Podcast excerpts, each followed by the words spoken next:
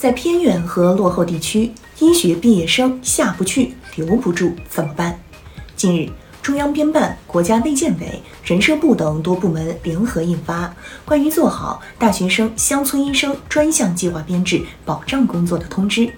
明确各地按照大学生乡村医生专项计划招录的2023届高校毕业生，以及2020年以来通过医学专业高校毕业生免试申请乡村医生执业注册政策进入村卫生室工作的大学生，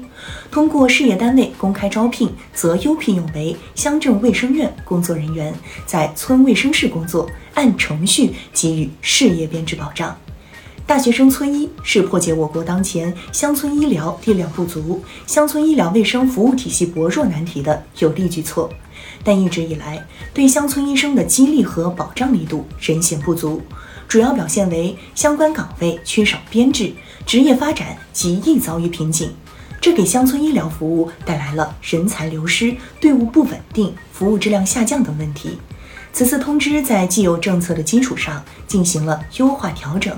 保障了大学生乡村医生的编制，有助于引导和鼓励医学专业高校毕业生服务农村、扎根农村，充实优化乡村医生队伍。通知特别指出，大学生乡村医生由县级卫生健康部门负责在县域内统筹安排使用，优先保障偏远乡镇村卫生室，通过统一谋划。可以确保大学生乡村医生的合理调配和分配，使他们真正到达偏远和落后地区，填补当地的医生缺口，提升优质医疗服务的覆盖率和质量，改善农村居民的就医条件。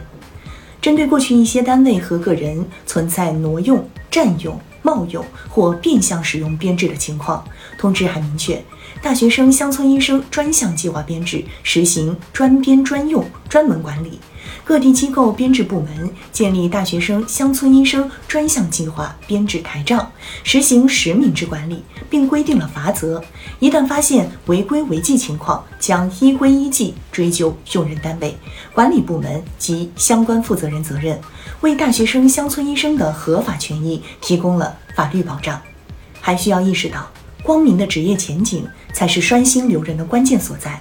单纯的编制保障。并不能从根本上解决乡村医生的发展问题，吸引更多的医学专业毕业生从事乡村医生工作，还需要进一步改善乡村医疗卫生服务体系，提供更好的职业发展机会和待遇，增加岗位的吸引力，让大学生乡村医生更有奔头，他们下基层的意愿才会更强。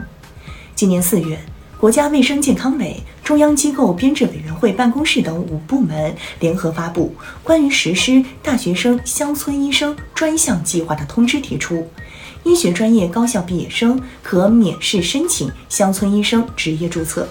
即是让医学毕业生有了最基本的职业保障，确保他们上岗后三年内完成一轮培训。为他们提供学历提升、教育机会等政策，使大学生乡村医生向上的通道更加顺畅。在偏远地区，基础设施建设和生活保障问题也是制约医生前往乡村从事工作的重要因素。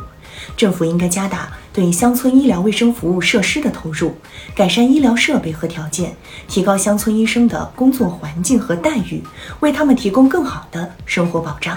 可以预见。在一系列政策的激励之下，乡村医生队伍结构将得到优化，服务能力将明显提升，会有越来越多的大学生乡村医生进入村卫生室服务，提升乡村医疗卫生服务质量，满足农村居民的健康需求。